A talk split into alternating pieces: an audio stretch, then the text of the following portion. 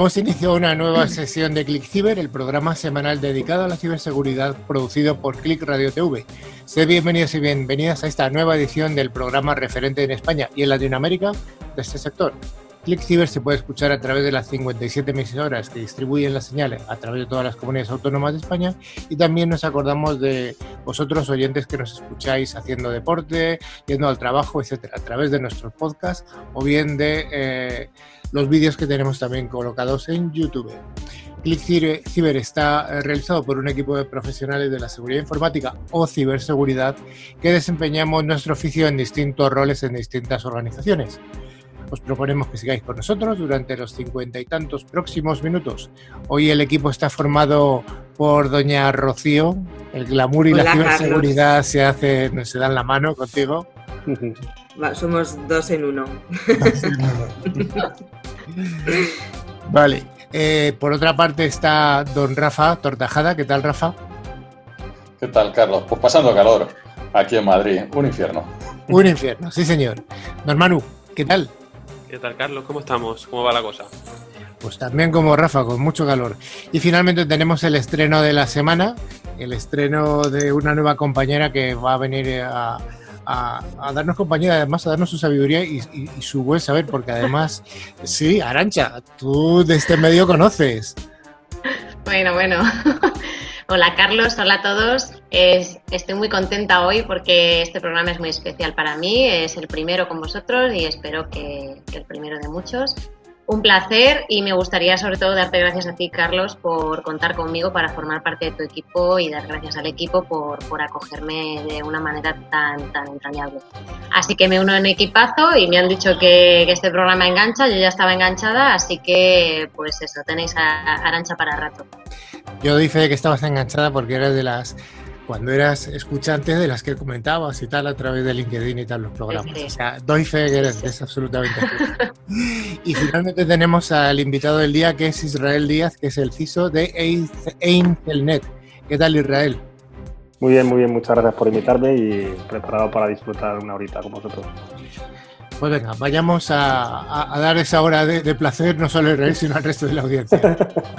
Finalmente estoy yo, que soy Carlos Lillo, y juntos, bueno, vamos a, proponeros este, estos minutos que nos acompañéis. Eh, la semana anterior dábamos inicio a la revista que, que, es la hermana del programa de radio y bueno pues comentaros que a lo largo de esta semana, seis días desde que se lanzó la revista, que la podéis descargar de nuestra página web, pues el, eh, la verdad es que ha tenido un, impacto tremendo, eh, una cantidad de descargas que me ha sorprendido, me ha sorprendido, me está sorprendiendo día a día. Y bueno, pues animaros a los que no lo hayáis leído a echarle un vistazo porque es una revista de ciberseguridad diferente. Ya sabéis que este programa tiene vocación bidireccional. Tenemos un buzón de email al que nos podéis escribir, info.clickciber.com. Nos podéis seguir también a través de LinkedIn y de Facebook y en nuestra página web www.clickciber.com. También os podéis poner en contacto con nosotros a través de nuestro WhatsApp más 34 669 180 278. Antes de empezar la sección de noticias, queremos informaros de que al final del programa haremos el habitual concurso semanal Sí, y en este concurso, pues ya sabéis que los dos oyentes que resulten ganadores recibirán una licencia anual del antivirus de Tren Micro, válida para tres dispositivos. Y cada premio está valorado en 50 euros. ¿Qué es lo que tenéis que hacer? Pues muy fácil, responder una, una única pregunta relacionada con el contenido del programa. Merece la pena prestar atención, es un excelente regalo. Arancha, ¿cuál es el menú del programa de hoy? Pues hoy, como siempre, empezaremos haciendo un repaso por las noticias más destacadas que han ocurrido en el mundo de la, ciberseguridad. Y después pasaremos al monográfico que hoy tratará sobre la este, esteganografía y en nuestra entrevista hoy contamos como invitado a Israel Díaz, CISO de Internet. Bueno, pues vamos a ir a ese primer bloque, el bloque de noticias semanales de ciberseguridad.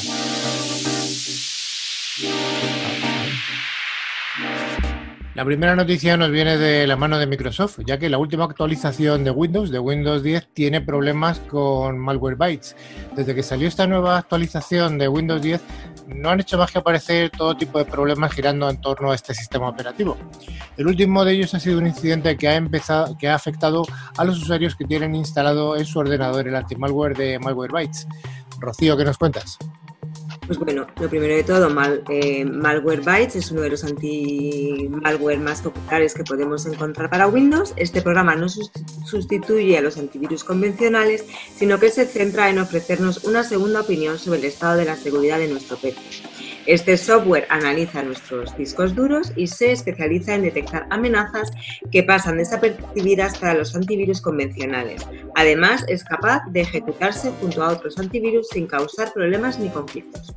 En los propios foros de Malwarebytes podemos encontrar una gran cantidad de usuarios que están experimentando todo tipo de problemas con este software de seguridad y la última actualización de Windows 10. Concretamente, la versión de este antivirus que nos da problema es la MBAM 4.1, la última disponible hasta la fecha.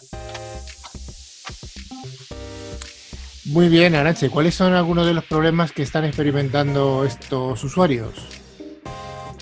Pues los usuarios, entre otros, están experimentando problemas como lentitud general del sistema operativo, los bloqueos aleatorios del equipo, saltos y bloqueos al reproducir algunos vídeos, pantallazos azules, aleatorios, bloqueos que muestran, muestran una ventana de que Windows 10 no responde, etcétera.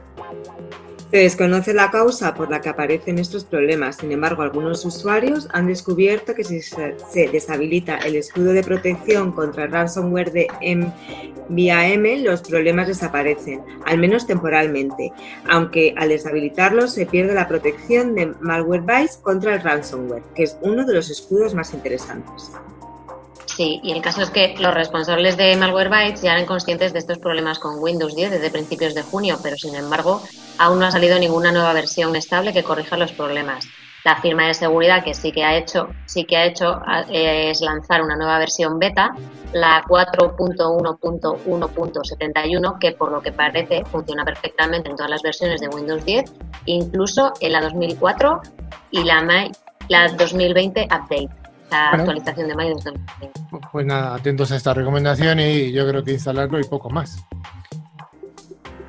Según Forbes, la cuarentena masiva por la pandemia del coronavirus se ha llevado al 50% de la población a modificar sus hábitos de consumo. Esto ha supuesto un repentino aumento de transacciones digitales que nos obliga a estar más atentos que nunca a los problemas que esto pueda traer, sobre todo en materia de ciberseguridad. Manu. Efectivamente, Carlos, desde que comenzó la pandemia, el phishing aumentó un 55%, el Marvel un 28% y el ransomware un 19%. Como consecuencia, la ciberseguridad cobra una relevancia sin precedentes, no solo para hacer frente al crecimiento de ciberataques, sino también como elemento clave para simplificar los procesos digitales, mejorar la experiencia de usuario y aumentar el nivel de seguridad de las transacciones. Y, es que la ciberseguridad se está convirtiendo en una parte para cualquier negocio pasar a este al final de convertirse en un elemento clave durante todo el ciclo. Esto permitirá hacer frente a las nuevas necesidades de procesos remotos, que incluye la validación digital de la identidad y una mayor relevancia de la reputación. Por supuesto, el registro será un requisito permanente que le dará un rol preponderante a la regulación de protección de datos para el resguardo de nuestra intimidad e información personal. Vale, oye, eh, esto se me está cortando, se me va a cortar en 10 minutos. Oye, ¿habéis escuchado bien a Arancha o no. solo lo has escuchado? No. no. Vale, vamos a repetirlo, Arancha. ¿No? ¿Repito? es que se te oía muy, muy, muy, muy, muy entrecortado. Súper entrecortado. Muy metálico. Vale. Sí.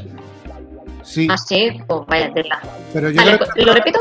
O sea, no Espera, es se corta de otra tu vez. voz, es Se corta. de la conexión o algo así, no sé. Pues no sé. Ahora ¿Se me oye entrecortado? Ahora mejor, ahora mejor. Vale. Venga, lee esto otra vez. Vale, pues eh.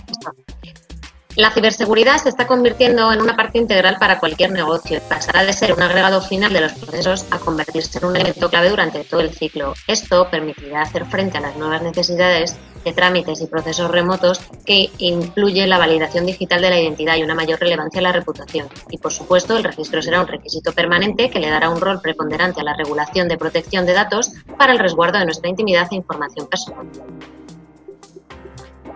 El pasado 20 de junio se celebró por primera vez en el mundo el Día de la Wi-Fi.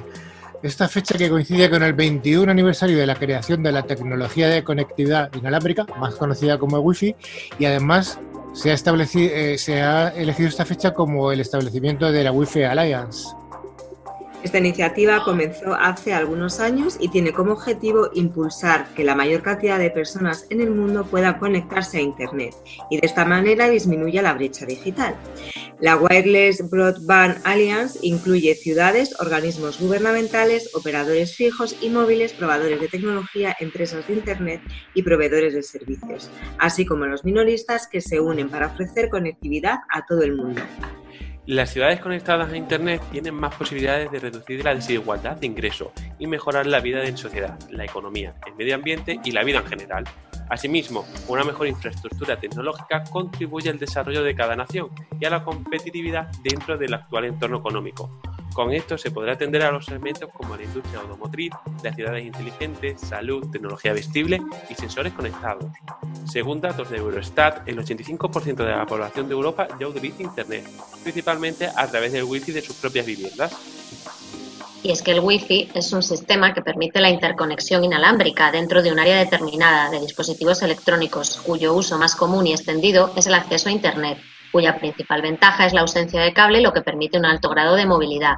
Pero, sin embargo, también cuenta con grandes desventajas, pues uno de los principales inconvenientes asociados a este tipo de conectividad es la naturaleza abierta y accesible de la misma, lo que la convierte en una tecnología más vulnerable que el cable. Sí, sin duda esta es la razón por la que se lanzaron una serie de recomendaciones a los usuarios para mejorar la experiencia de Wi-Fi. Rocío, ¿alguna recomendación que nos puedas dar para los usuarios de Wi-Fi? Pues sí, colocación de un lugar adecuado del router que asegure buena conexión y sin objetos que bloqueen su señal. Es fundamental cambiar la, contraseña que el router trae por defecto y establecer una con más de 10 caracteres que contengan distintas letras, números y símbolos. A ser posible que no sea la misma que utilizamos para otras plataformas, idealmente se recomienda cambiarla dos veces al año.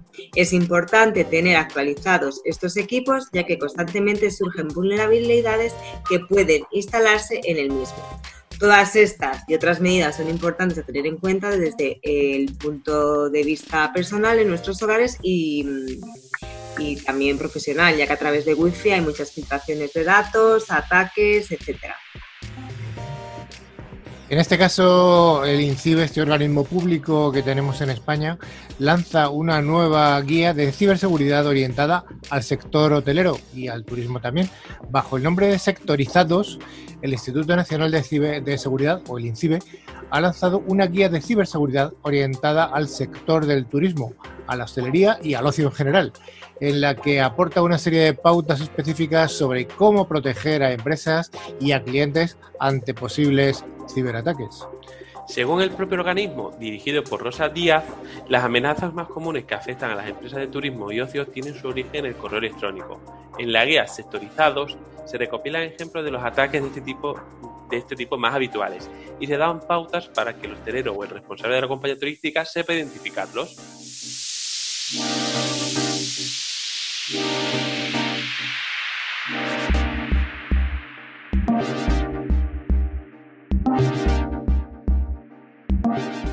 Pues entre las recomendaciones que, lanza destacan mantener todos los sistemas actualizados,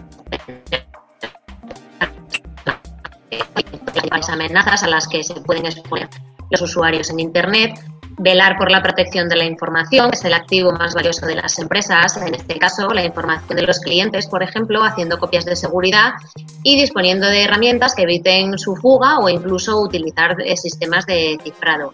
Otra de las recomendaciones es disponer de un sistema de control de accesos, de modo que cada empleado solo acceda a aquello que sea imprescindible para realizar su trabajo.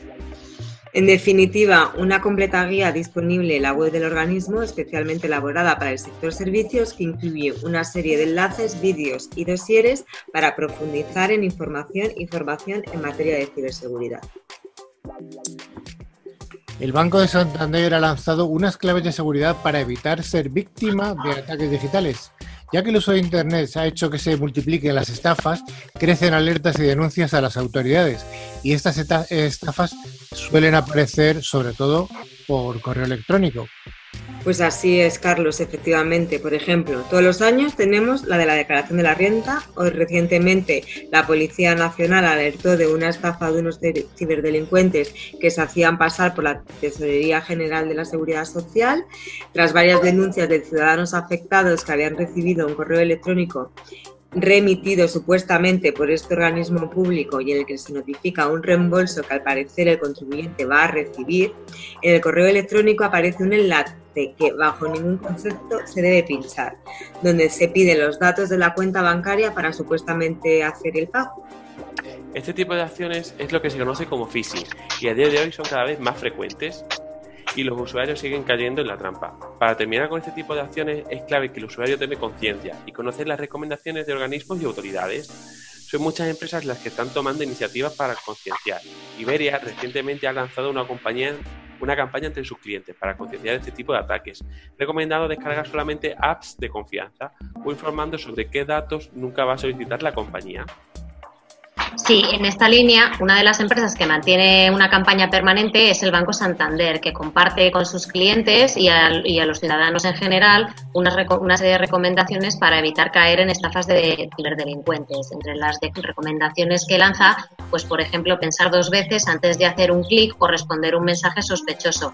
Por eso, ante la más mínima duda, se debe desconfiar o si parece extraña la dirección de correo de quien envía el mensaje, si no ha solicitado esa información o no eres usuario de ese servicio, no contestar o en lugar de acceder ante un correo sospechoso recomiendan consultar directamente con la empresa o el proveedor de servicios en cuestión. Otra recomendación es navegar solo por sitios web que comiencen con HTTPS y no HTTP.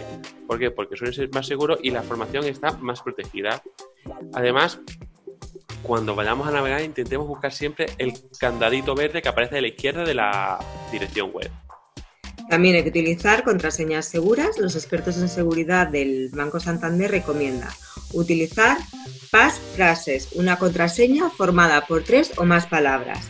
Es el mejor remedio para no olvidar eh, nunca nuestras claves y son más seguras porque son más difíciles de descifrar. Una combinación de más de tres palabras forma una contraseña muchísimo más segura. Lo mejor es que sean palabras elegidas al azar, pero una frase completa también funciona. Esto aumenta la robustez de la contraseña sin que resulte difícil recordarla. Para estos expertos, lo ideal sería utilizar un sistema de autenticación multifactor, MFA, siempre que sea posible, pues aplica varios niveles de seguridad. Y muy importante, estos sistemas piden información que solo el usuario conoce. Tener mucho cuidado con la información personal que se comparte, ya que mientras menos dejemos expuestos nuestros datos, más difícil se lo pondremos a los ciberdelincuentes. Así, por ejemplo, controlar la información que ponemos en redes sociales y sobre todo ajustar las preferencias de seguridad y privacidad. Claro, como siempre, tenemos que mantener nuestros equipos actualizados siempre. El sistema operativo, el antivirus, el no hacerlo eh, nos, nos, convierte en un blanco fácil y nos hace vulnerables ante nuestros virus. Y si es posible, realizar copias de seguridad. Y para finalizar, en el caso de detectar un correo sospechoso, no abrir ni pinchar links o adjuntos y en el caso de ser víctima de un ataque de estas características, ponerlo en conocimiento tanto de las autoridades como de las compañías involucradas.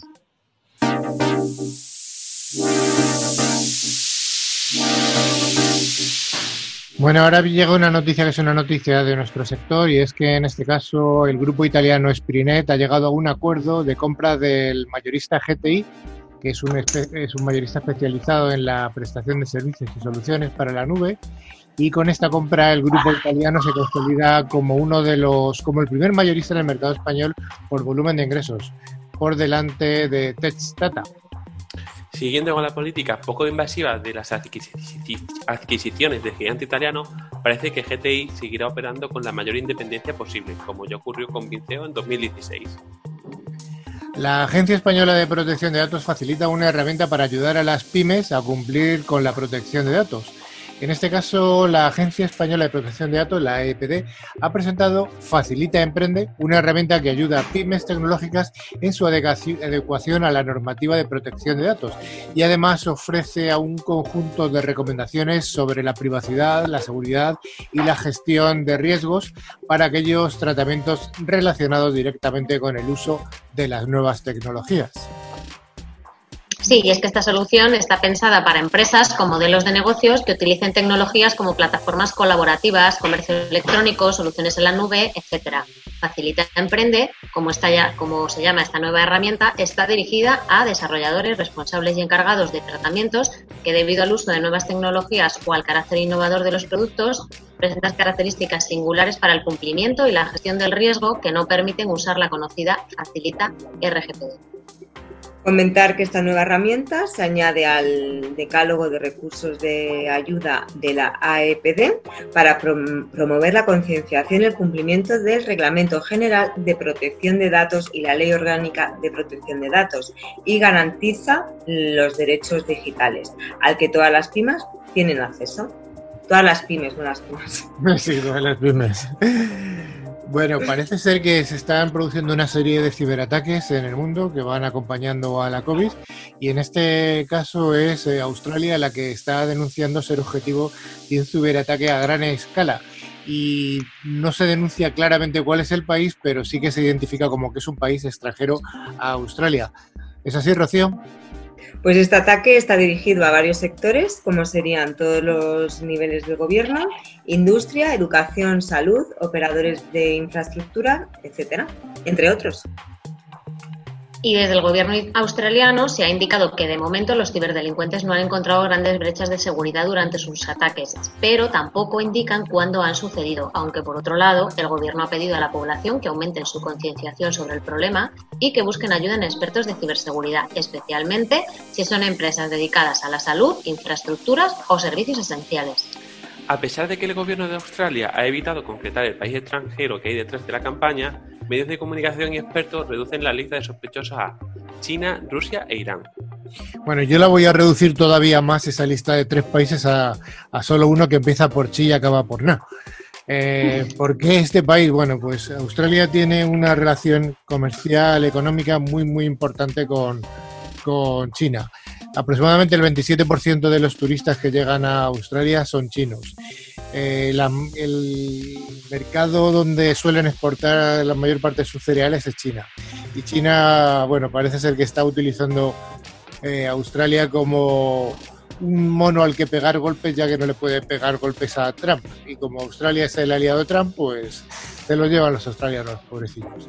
Así que, bueno, eh, mal asunto con los chinos y su geopolítica mundial, en este caso que tiene que ver con la ciberseguridad.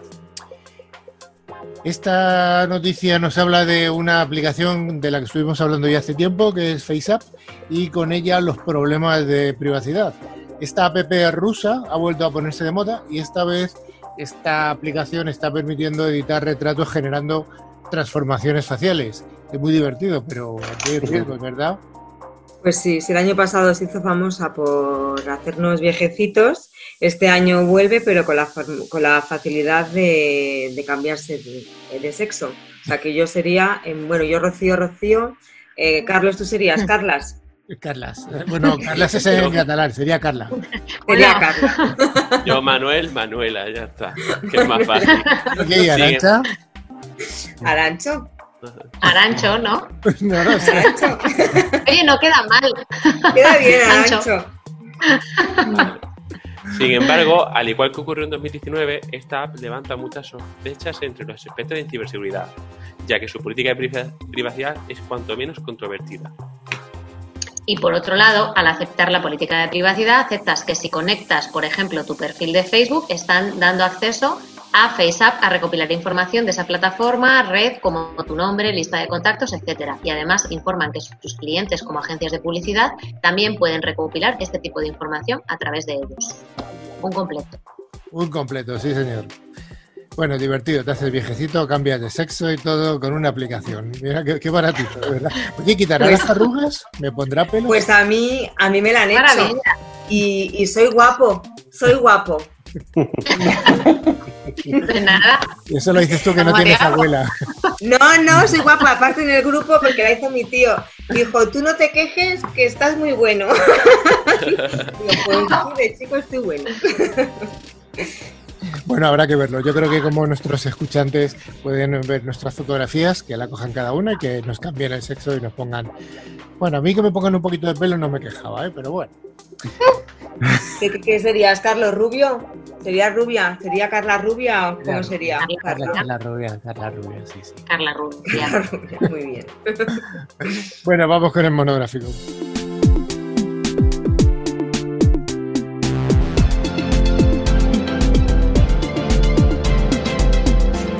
Hoy vamos a hablar de una técnica muy antigua, pero que en nuestro tiempo está tomando gran relevancia. Estamos hablando de la esteganografía. Rafa, ¿qué es esto de la esteganografía? El nombre se las trae. Sí, sí, joder, hay que repetirlo unas cuantas veces ¿eh? para que lo puedas decir bien. Bueno, pues la estenografía eh, se puede definir como el arte, el arte de ocultar información, o bien la ocultación de la, la información usando una cubierta inocente. Claro, y de ahí su nombre etimológico, esteganografía, proviene de dos palabras griegas, como todo en, la vida. Esteganos, que es oculto, y grafen, escribir, escribir oculto, ¿no? Sí, a ver, el griego se te da bien, ¿eh, Carlos? Bueno, y el latín. bueno. La estenografía eh, no es una ciencia nueva, se conocen escritos en, en, historia antigua de Herodoto, por ejemplo, pues sí, Herodoto ocultó información en la cabeza rapada de un esclavo, pobre hombre, de forma que según le creció el pelo este mensaje permaneció oculto. Una vez el mensaje se lo envió a un maestro de la ciudad parecida, de una ciudad que estaba cerca de Mileto, y este mensaje era para otro filósofo griego, para Arastágoras, incitando a la rebelión contra un rey persa. En este punto es la clave del mensaje, ya que estaba oculto a todo el mundo y su receptor era el único que podía leerlo. Sí, tenemos eh, muchos ejemplos. ¿Quién no se acuerda de pues, en, clases cuando éramos jóvenes que escribías con tinta invisible, pues con zumo de limón y, bueno, distintas técnicas? Entonces, bueno, la escenografía se está utilizando eh, según la época con, eh, con, diferentes contenedores. Pues, por ejemplo, María Estuardo la guardaba, guardaba las cartas cifradas en barriles de cervezas. Otro ejemplo podría ser la reja de, Cárdano. Y esta es una, una, idea del matemático Girolamo Cárdamo en 1550 que utilizaba una simple plantilla eh, perforada dispuesta sobre un texto y que permitía descubrir las letras del mensaje oculto. De esta forma, solo quien tenga la plantilla puede leer eh, toda la información. Desde luego hay muchos ejemplos a lo largo de la historia. Sin ir más lejos, en la Segunda Guerra Mundial se utilizó una que llama la atención, que es la ocultación del mensaje utilizando la técnica del micropunto. Lo que se hace es reducir una página a un punto que puede ser añadido en un texto, haciéndolo totalmente oculto. Ahora bien, en los tiempos modernos, utilizando ordenadores y la web, ¿qué se puede hacer ahora? Pues bueno, un ejemplo que ha dado así un poco de cabeza, como los expertos en, seguridad, han sido, bueno, seguridad sobre todo de, en, los países, ha sido que el ISI ha guardado información en películas y en web de contenidos para adultos. Entonces, veremos cómo se hace esto un poquito más eh, adelante. Además, hay un personaje que, que, salió hace ya tiempo y que sigue de vez en cuando rondando en los medios de comunicación generales, que es Gervé Falcani, que es este este banquero que fue conocido por haber dado a las autoridades, en este caso suizas, la lista Falciani con nombres de personas que tenían cuentas tanto en el banco HSBC y presuntamente contenía datos de fraude fiscal. Bueno, vamos a ver, entrando al trapo, Rafa, ¿qué métodos son los más utilizados en la esteganografía para ocultar la información? Bueno, uno de los más sencillos es ocultar información en imágenes. Los más utilizados son eh, una técnica que se llama LSB, que es el Least Significative Bit, que se basa en la utilización del dígito menos significativo de cada color. Eh, lo usamos para irlo cambiando y en él ocultar el mensaje. Cuando dicho bit, eh, lo cambiamos por el bit de información que queremos almacenar. así tenemos en una sola fotografía un texto o un documento que podamos ponerlo. ¿Qué es lo que se hace con los programas que, hay ahora? Pues no solamente utilizamos esta ganografía, sí que no antes de pasarlo por estos programas, hacemos un cifrado. Con lo cual, aunque tú puedas recuperar la documentación, te ves otro reto, otra capa, que es que el documento va cifrado.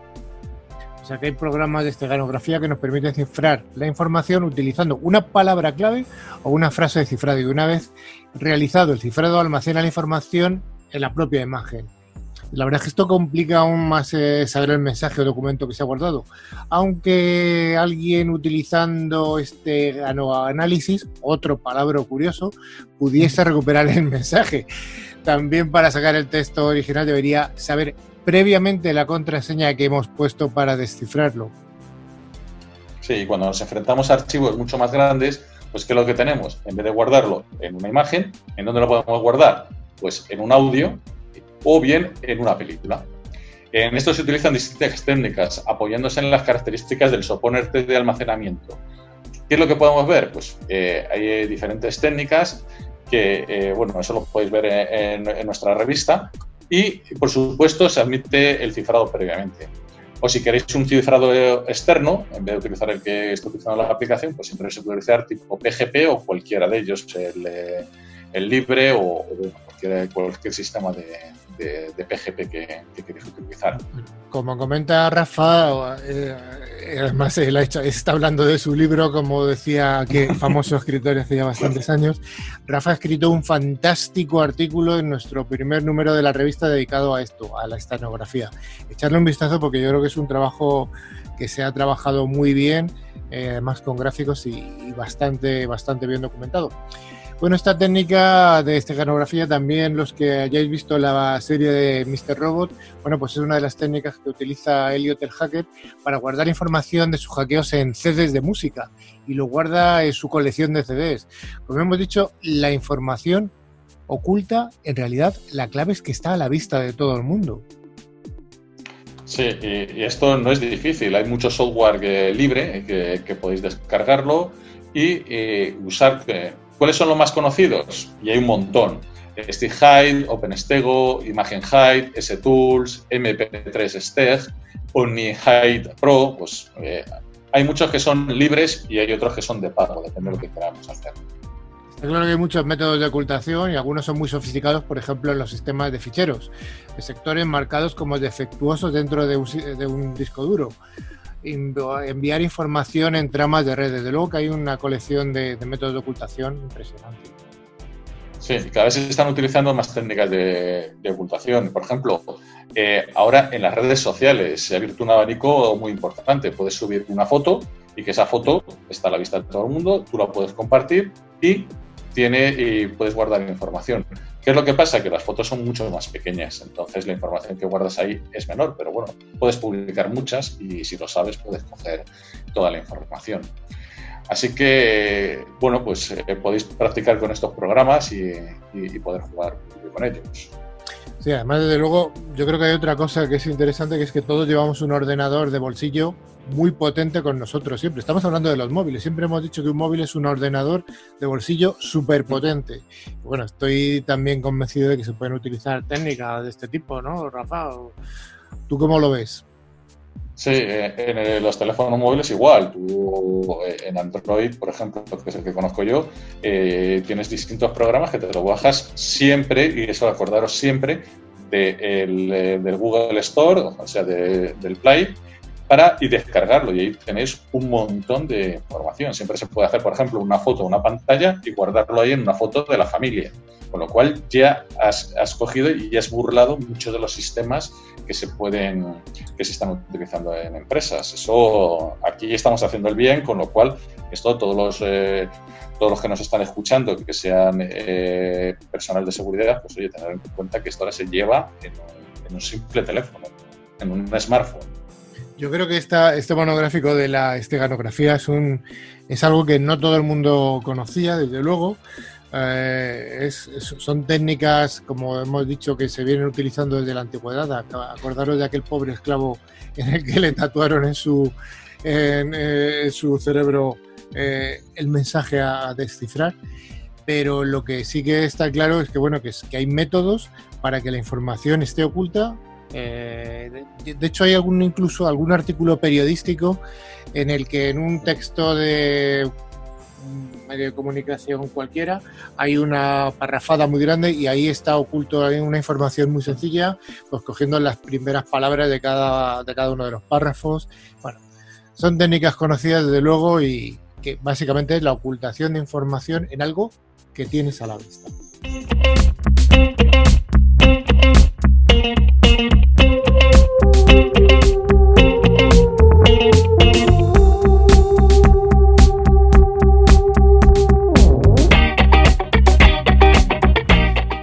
Seguimos el programa con la entrevista eh, y hoy está con nosotros Israel Díaz, que es un viejo conocido de épocas pasadas mías y en este caso viene porque es el CISO de Einzelnet.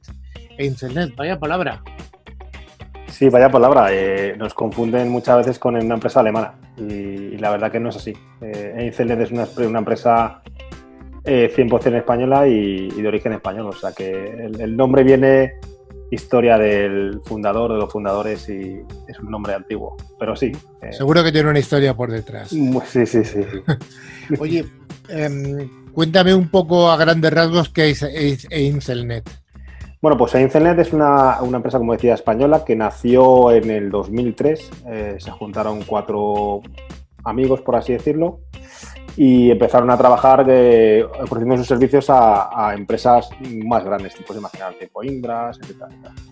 Eh, en el 2008 dejan de ser marca blanca y deciden fundar la empresa con el nombre que tienen y tal como es. Y a partir de ahí, ellos son expertos en, en Citrix y en Microsoft y siguen siendo expertos en Citrix.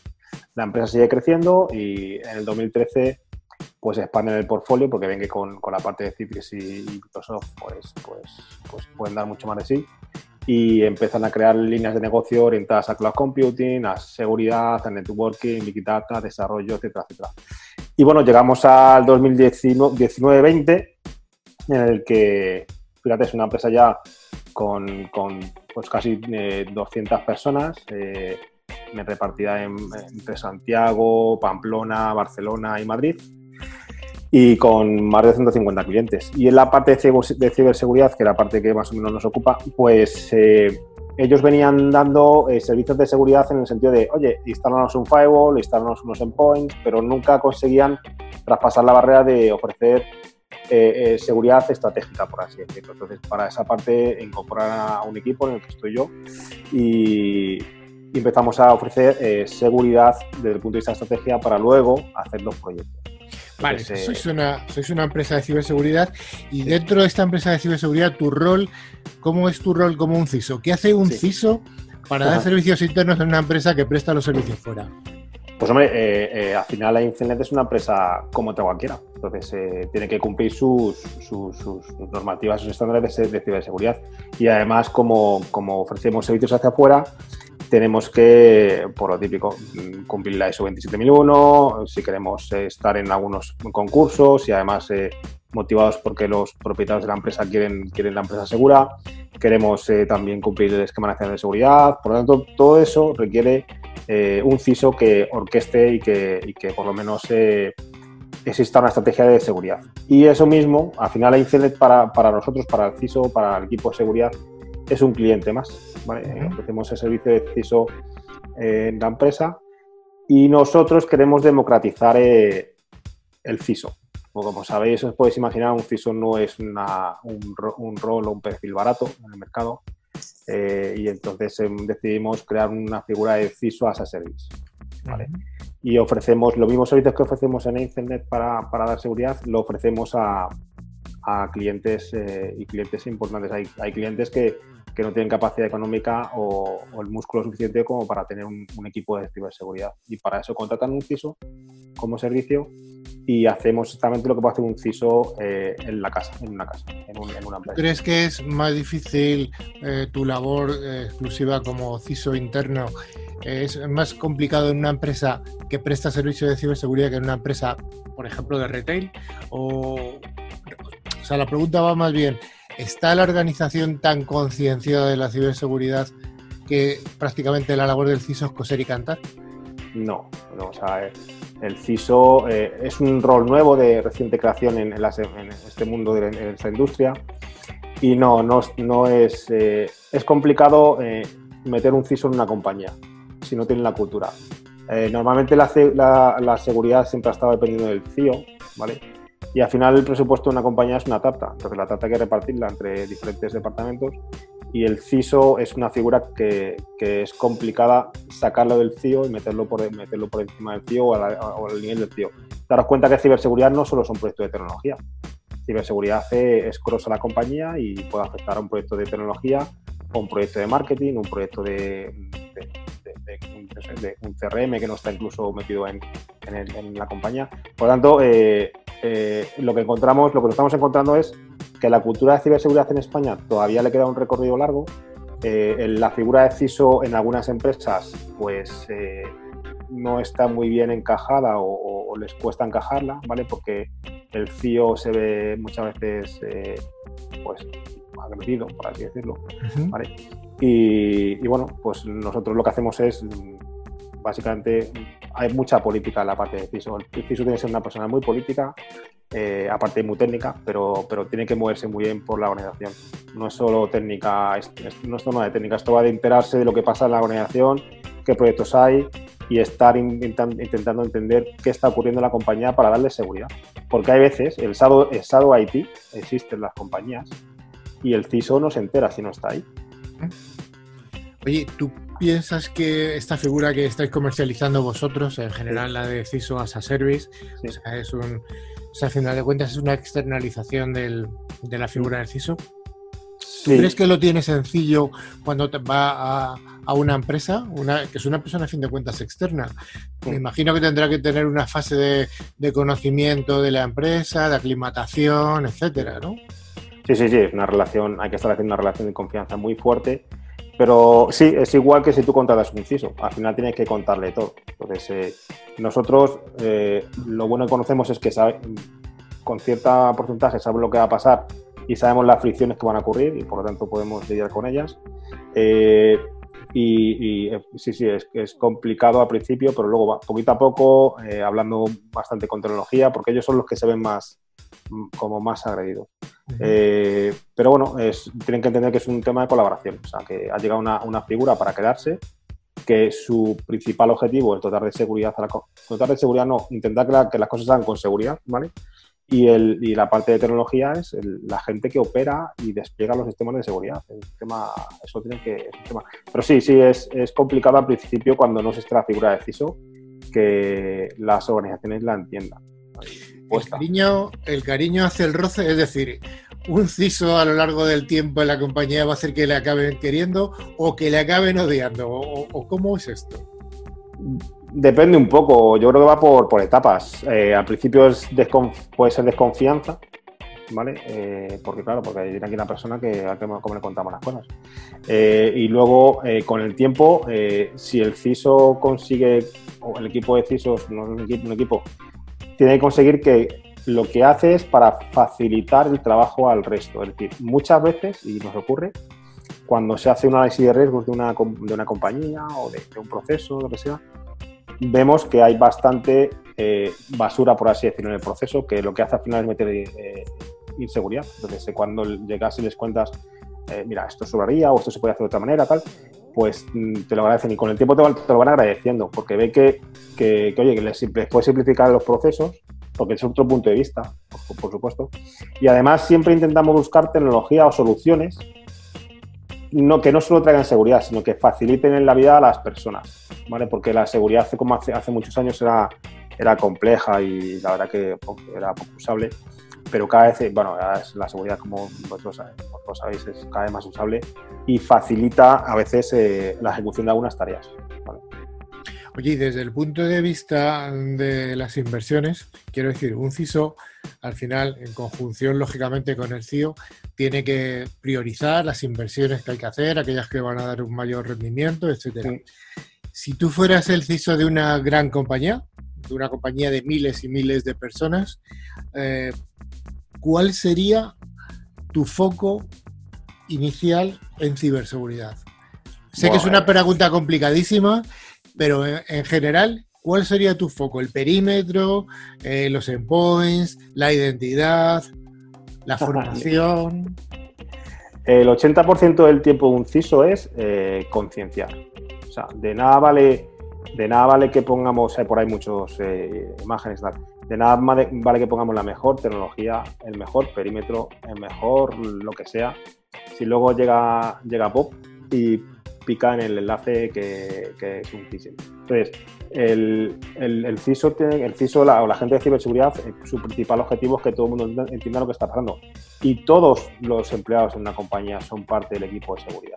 Entonces, eh, todos ellos tienen que saber qué pueden hacer y qué no pueden hacer y cómo están protegidos. Entonces, el CISO lo que tiene que hacer es eh, crear ese paraguas de seguridad y, transmitirlo al resto de la, organización. De nada sirve que yo me invente unas políticas si no lo saben, no lo conocen el resto. De nada sirve que yo que, pongamos un endpoint si no sabemos que el endpoint eh, puede cortar ciertas accesos a páginas. De nada sirve que pongamos un, un, un IRM o de repente que nadie sepa manejarlo. Entonces, a ver, eh, esto va de conciencia. Si no concienciamos, eh, al final vosotros sabéis que los equipos de seguridad en las empresas son pequeños. O sea, algún caso espectacular, pero, pero realmente son equipos muy acotados y muy pequeños y tenemos que intentar apoyarnos en el resto de la organización.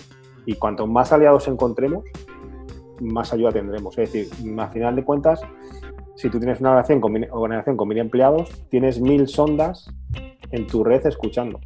Si las consigues enseñar, que podríamos hablar de inteligencia artificial, que, como si fueran sondas eh, inteligentes, si son inteligentes, rápido te puedes encontrar con un agujero o rápido puedes encontrar con alguien ha picado un correo que no tiene que picar. Para mí son sondas. Entonces, si consigues que eso, que eso ocurra, tienes mucho ganado, muchísimo ganado. El PISI tiene que estar ahí, siempre enseñando a la gente que le vean como un facilitado. Si no, es complicado.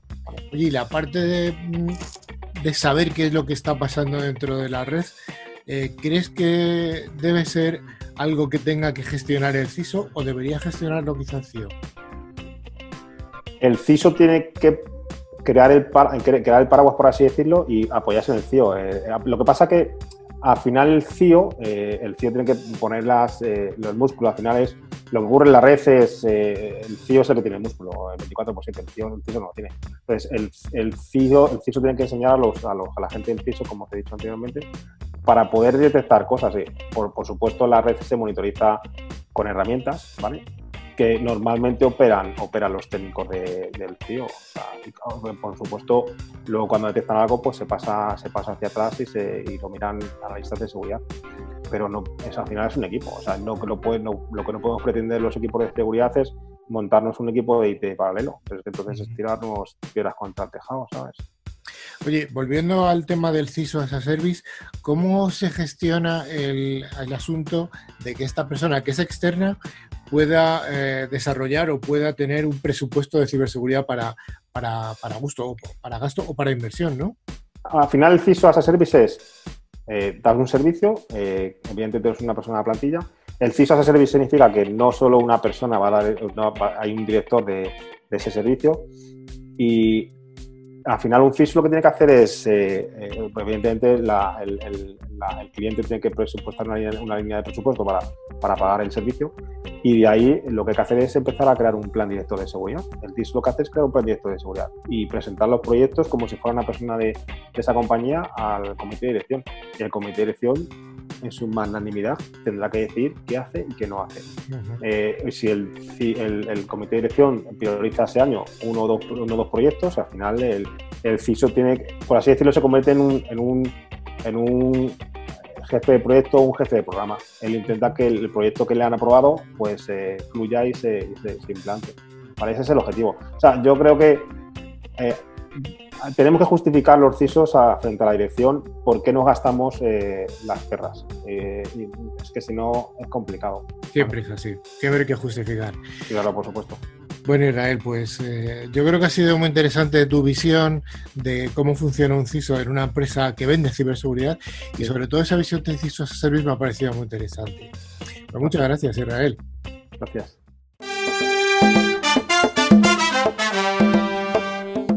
Llega el momento final, el momento del concurso y gracias a Engecom Mayorista de Valor vamos a sortear las dos licencias anuales de Tren Micro.